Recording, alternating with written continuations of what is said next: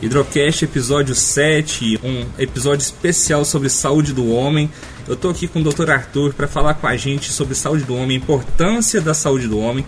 Um episódio especial sobre o Novembro Azul, que é um mês especial sobre o câncer de próstata, prevenção ao câncer de próstata. Olá, Marcos. Eu fico lisonjeado com o convite para poder falar desse tema tão importante, né, que é a saúde do homem e espero contribuir com o máximo de informações relevantes para a nossa saúde comunitária. Doutor Arthur, pode falar um pouco, um breve currículo seu, sua experiência na área da medicina? Marcos, eu fiz. A minha história com a medicina é um pouco longa, né? Eu fiz por seis meses o curso de medicina na Universidade Federal de São Carlos, em São Paulo. E como eu sou natural de Uberlândia, depois eu acabei fazendo vestibular de novo, voltei para minha cidade e fiz meu curso na Universidade Federal de Uberlândia de 2013 até 2019. Eu tenho aí, estou completando cinco anos de cinco meses de formado e eu considero a minha formação acadêmica muito diversificada. Quando a gente pensa a formação naquele tripé de ensino, pesquisa e extensão, eu tive a oportunidade de atuar nessas três esferas, né?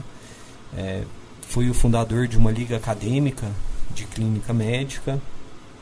Fiz, tive algumas experiências com ciência, com pesquisa. Fiz um ano de pesquisa científica na USP Ribeirão, no estado de São Paulo, dentre outros projetos e artigos divulgados. Tive, pude ter a oportunidade de fazer um projeto de extensão na área de saúde coletiva, também numa unidade básica de saúde de Uberlândia dentre outras inúmeras atividades. Né? Eu me formei no meio do ano, deste ano, e coincidiu com a minha formação eles estarem precisando de um médico para atuar na saúde da atenção primária em Nova Ponte. E eu topei esse desafio, a, essa proposta, e tem sido muito bom trabalhar aqui em Nova Ponte. Estou aprendendo muito, cidade muito acolhedora, agradeço muito todo o carinho das pessoas aí. Vamos então agora entrar no assunto do podcast que é saúde do homem. Como que você avalia as estratégias de saúde do homem? Como que você avalia mesmo se o próprio homem busca essa saúde, né? Busca essa prevenção? Como que você avalia na sua experiência que você está tendo na comunidade? Certo, Marcos. A saúde do homem é um tema muito especial porque ela tem um certo, uma certa influência da questão cultural mesmo, de como o homem enxerga a sua própria saúde. Né? Geralmente, o homem ele espera ter sintomas de doenças para então procurar o médico. E para algumas doenças isso às vezes pode ser tarde demais, a gente pode pegar alguma doença num estágio muito avançado. É, mas, e, e essa diferença existe em relação à mulher, porque as mulheres procuram mais as unidades de saúde, procuram por mais atendimento, elas têm o costume, o hábito de iniciar o cuidado com a própria saúde de uma maneira mais precoce na vida e o homem um pouco mais tardio. Então, nós temos esse, esse desafio mesmo cultural e comportamental de mudar, de conscientizar cada vez mais homens da necessidade de cuidados com a saúde, da prevenção. E entra aí em voga o atual Novembro Azul, que é uma campanha justamente para conscientizar cada vez mais homens da importância e trazer a sua atenção para a sua própria saúde. Mas, de forma geral, tem, é um desafio a gente trazer esses, eh, essas pessoas, né, os homens, para nossas unidades e poder fazer um trabalho a nível de atenção primária, focando o cuidado com a saúde, a prevenção, etc.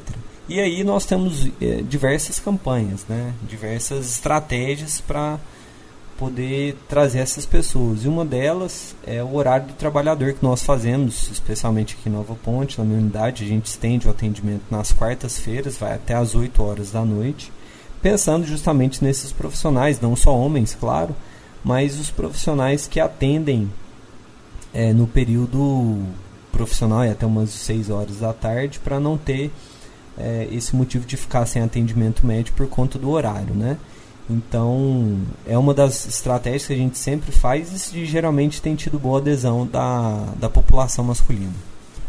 Eu mesmo enxergo muito essa importância. Várias pessoas na minha vida, meu irmão, eu tenho um irmão que também ele passa por alguns problemas de saúde e geralmente o que eu vejo muito é que existe um certo tipo de teimosia do homem de procurar ajuda. Meu irmão ele sofre um problema por conta justamente dessa teimosia, atrasou o tratamento dele.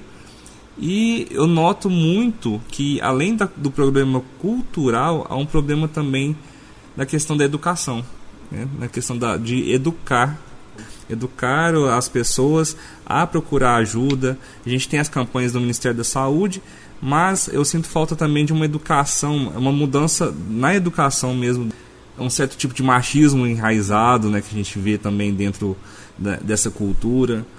Então fala um pouquinho pra gente sobre os problemas, os maiores problemas que você enfrenta nessa resistência do homem em procurar ajuda. Se quiser expor algum caso, né, citar algum caso que você acha para exemplificar. Certo, Marcos. É, de forma geral, assim, baseado na minha experiência mesmo de atendimento na unidade, a gente vê que a população mais idosa, ela tem uma certa resistência maior do que a população mais jovem. Isso, pelo menos, eu noto que os jovens eles têm procurado, às vezes sente alguma algum sintoma, já procuram um atendimento médico, já procura fazer alguns exames e a população idosa já é um pouco mais resistente. Assim, nós temos inúmeros casos nas, nas unidades aqui de um tratamento estabelecido, instituído para determinado paciente, às vezes idoso, e ele tem da própria formação mesmo aquela dificuldade de procurar um médico, de cuidar da própria saúde, de entender é, a necessidade do cuidado mesmo. Então, de forma geral, eu sinto que os homens eles têm essa resistência maior, mas eu acredito, pela minha percepção, que aos poucos isso tem mudado. Os pacientes mais jovens têm demonstrado uma certa preocupação a mais com a sua própria saúde.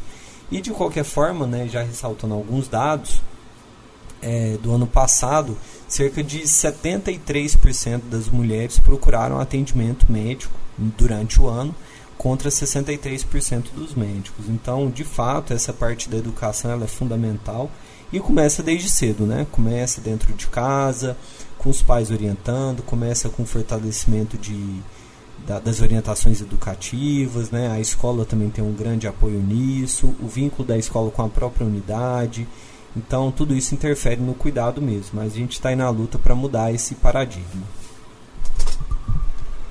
Fala um pouco sobre o Novembro Azul, cita um pouco como está sendo o trabalho, até mesmo a questão da história do Novembro Azul, como que funciona essa campanha. Marcos, existe uma curiosidade sobre o Novembro Azul que é muito interessante a gente ressaltar, né? Até essa história é uma curiosidade não muito difundida até então. Mas o movimento ele começou em 2003, meados ali de 2003 mais ou menos, com um grupo de amigos na Austrália que a, época né, já não tinha mais o costume do bigode. E aí eles se juntaram e falaram assim: vamos deixar nossos bigodes crescerem durante esse mês de novembro para chamar a atenção das pessoas e a gente ressaltar e fazer uma campanha de arrecadação de fundos para combate do câncer de próstata, que mundialmente é o dia, dia 17 de novembro, né? o Dia Mundial do Combate ao Câncer de Próstata. Então surgiu, e aí essa ideia foi muito diferente na época e viralizou. Né? Na própria Austrália, depois foi difundida para vários países no mundo, é, tendo arrecadações expressivas. E no Brasil, particularmente, esse, essa campanha teve mais peso durante o ano de 2008, com algumas campanhas. E o carro-chefe da campanha, de fato, é o câncer de próstata. Né? Mas, de forma geral, o Novembro Azul ele tem que conscientizar toda o foco é a conscientização da população masculina em relação aos cuidados de saúde. Quais programas existem hoje para prevenção e cuidados da saúde do homem? Existem programas específicos para a saúde do homem? A gente falou da campanha do Novembro Azul e programas específicos. Certo. É, nós temos, pensando né, no câncer de próstata, é um tema muito controverso na, na sociedade, nas políticas públicas de saúde que seria especialmente durante esse, esse mês para conscientizar a população, né, e tendo como principal agente o câncer de próstata, a gente tem o rastreio pelo PSA, que é o antígeno prostático específico, é um, uma substância que a gente dosa no sangue, e o exame de, de toque retal. Né, é o principal, é, a princípio é o principal, é, é o principal programa que nós temos quando pensa em saúde do homem. Né? Mas claro que a gente não tem que pensar só nisso. A gente tem que pensar e trazer nossa atenção para aquelas doenças que mais acometem a sociedade em geral e também geralmente muito prevalente em homens, doenças cardiovasculares, dislipidemias, né, problemas relacionados ao colesterol, gorduras no sangue. Mas o foco especial mesmo é o câncer de próstata, por meio desses rastreios. Então a gente tem sempre algumas campanhas, especialmente no mês de novembro, tem campanhas voltadas para conscientização e são debatidos em empresas, blitz educacionais, atividades na própria unidade que tentam trazer essa atenção da saúde do homem e um programa de melhor cuidado. Quais são as medidas de prevenção e diagnóstico que existem hoje para o câncer de próstata? Marcos, esse é um tema controverso e bastante polêmico atualmente.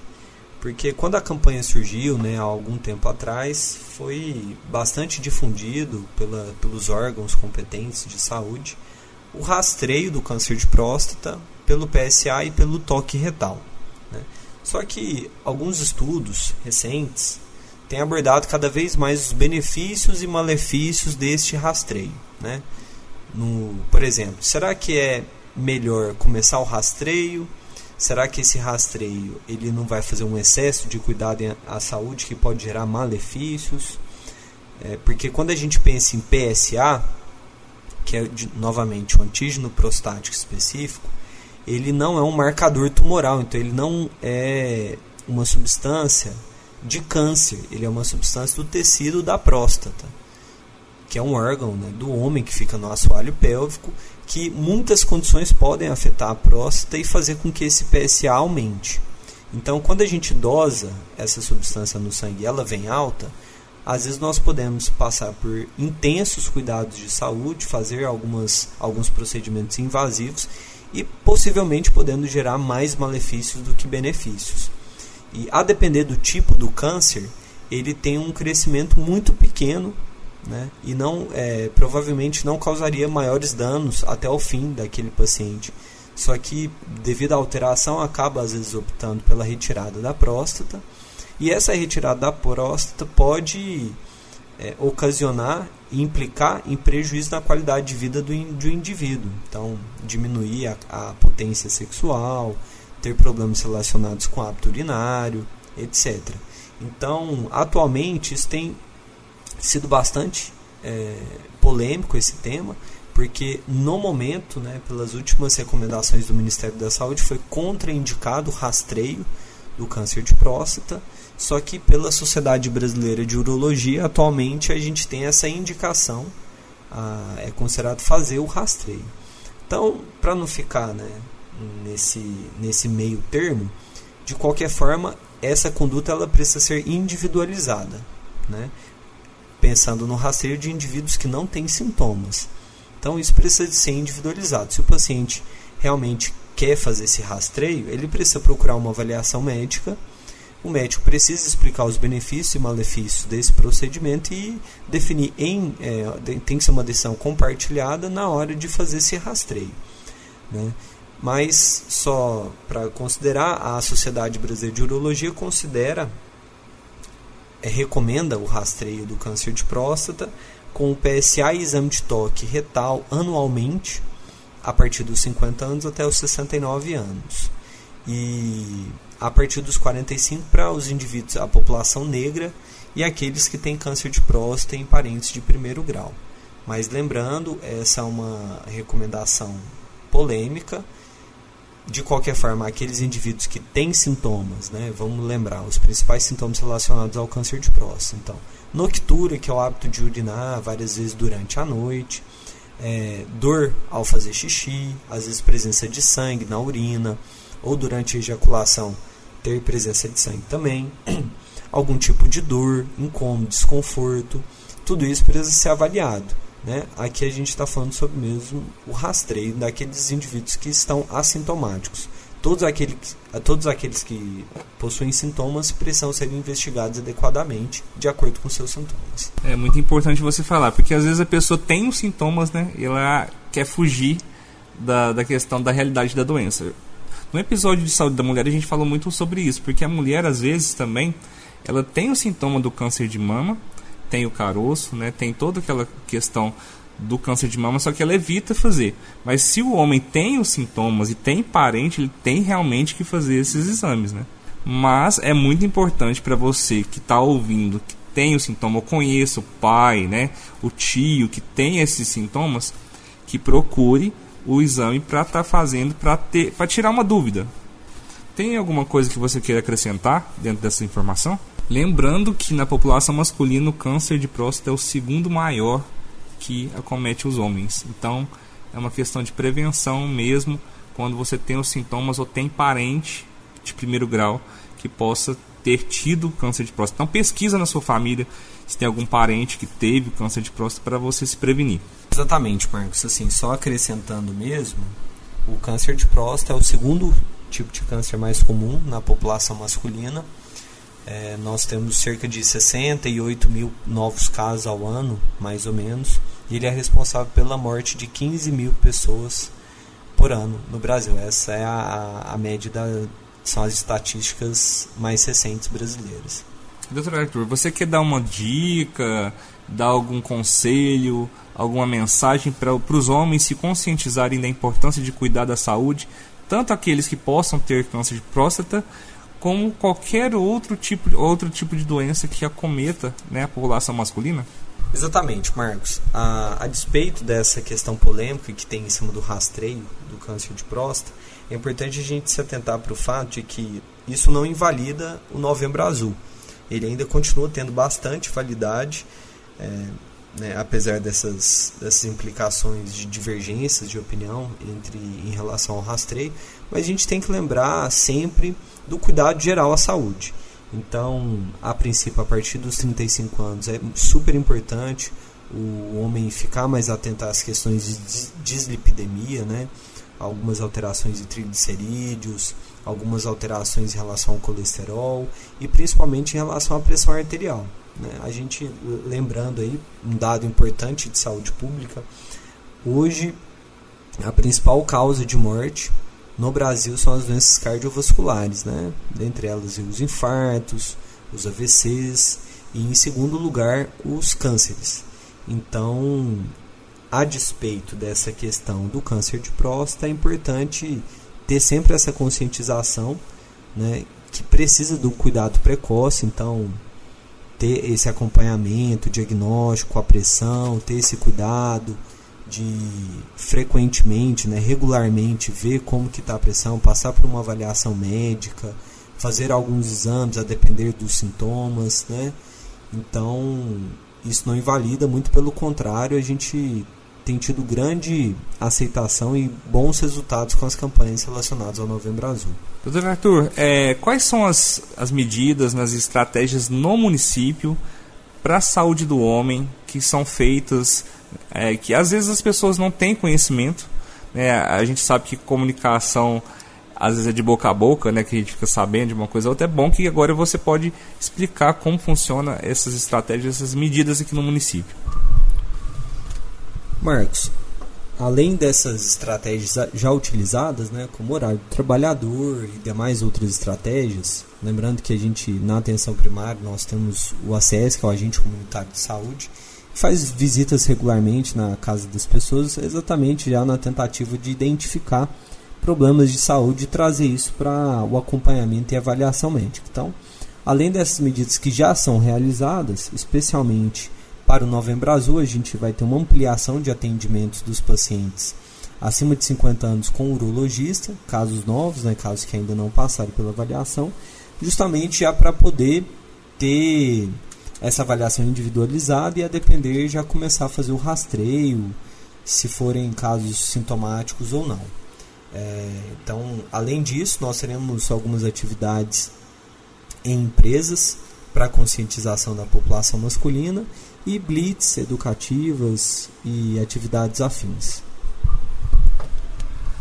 É, eu sempre também reforço a importância do agente de saúde. A gente fez um trabalho algum tempo atrás sobre os agentes e a gente sabe que certas pessoas, não, só, não é a maioria, ainda bem, que tem um certo tipo de receio né, de deixar o agente de saúde entrar. Então eu sempre reforço para que as pessoas valorizem o agente de saúde, é a pessoa direta né, que vai estar entre você e a unidade, para estar tá passando informação, para estar tá sabendo como que está dentro da sua casa a saúde, se tem alguém que precisa de algum tipo de informação, até mesmo de uma consulta. Então, pessoal, valorizem o agente de saúde que vai na sua casa, abra as portas e tente recebê-lo da melhor forma possível. Tente ser claro também nas informações que você passa. Isso mesmo, Marcos. A gente costuma comentar que o agente comunitário de saúde ele é o, o olho da unidade na comunidade.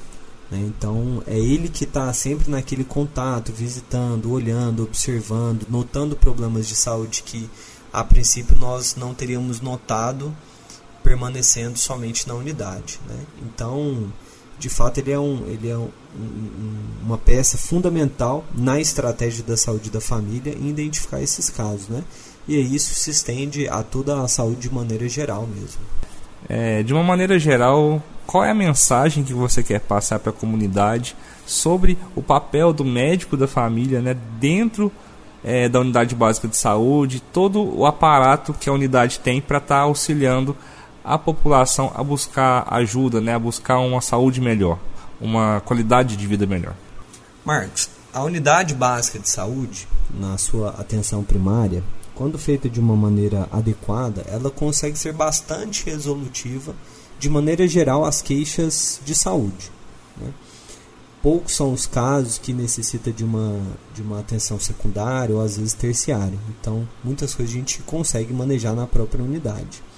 É importante ressaltar que é na atenção primária que devem ser feitos os acompanhamentos, os diagnósticos precoces e as prevenções no geral de basicamente as doen das doenças mais comuns, né? E isso entra as campanhas como Setembro Amarelo, na prevenção e cuidado do suicídio, no Outubro Rosa, na prevenção, nos cuidados de câncer de mama e agora no Novembro Azul com a prevenção é, do câncer de próstata e os cuidados ao homem, né?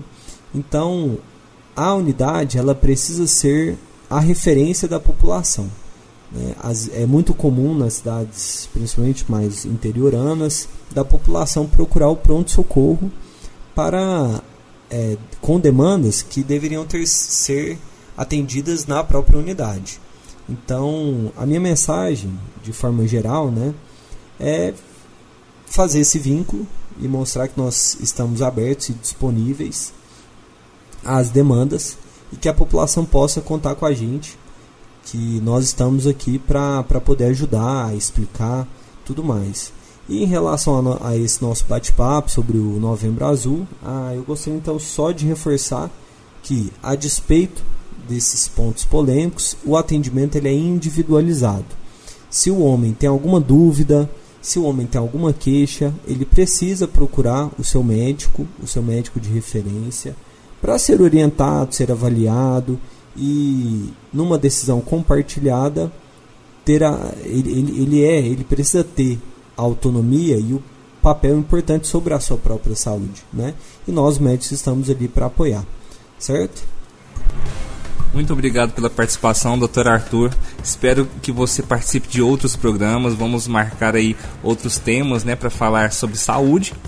E agradeço bastante a sua presença, agradeço também a todos os ouvintes aí que nos ouvem no Hidrocast. A gente está no sétimo episódio. A gente vai ter com outros programas aí programados para a agenda ainda esse ano. Quer passar um abraço, mandar um abraço para alguém, agradecer aí alguém que é importante na sua vida, na sua carreira.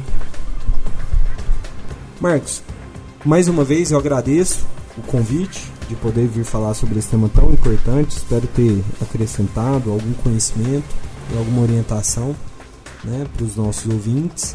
E gostaria de reforçar para a população de Nova Ponte, especialmente a população que faz parte da nossa unidade, a unidade do José Soares, né? E eu estou lá à disposição para ajudar, para orientar. Eu gostaria que vocês pudessem contar comigo mesmo na unidade, não só eu, como toda a equipe, né?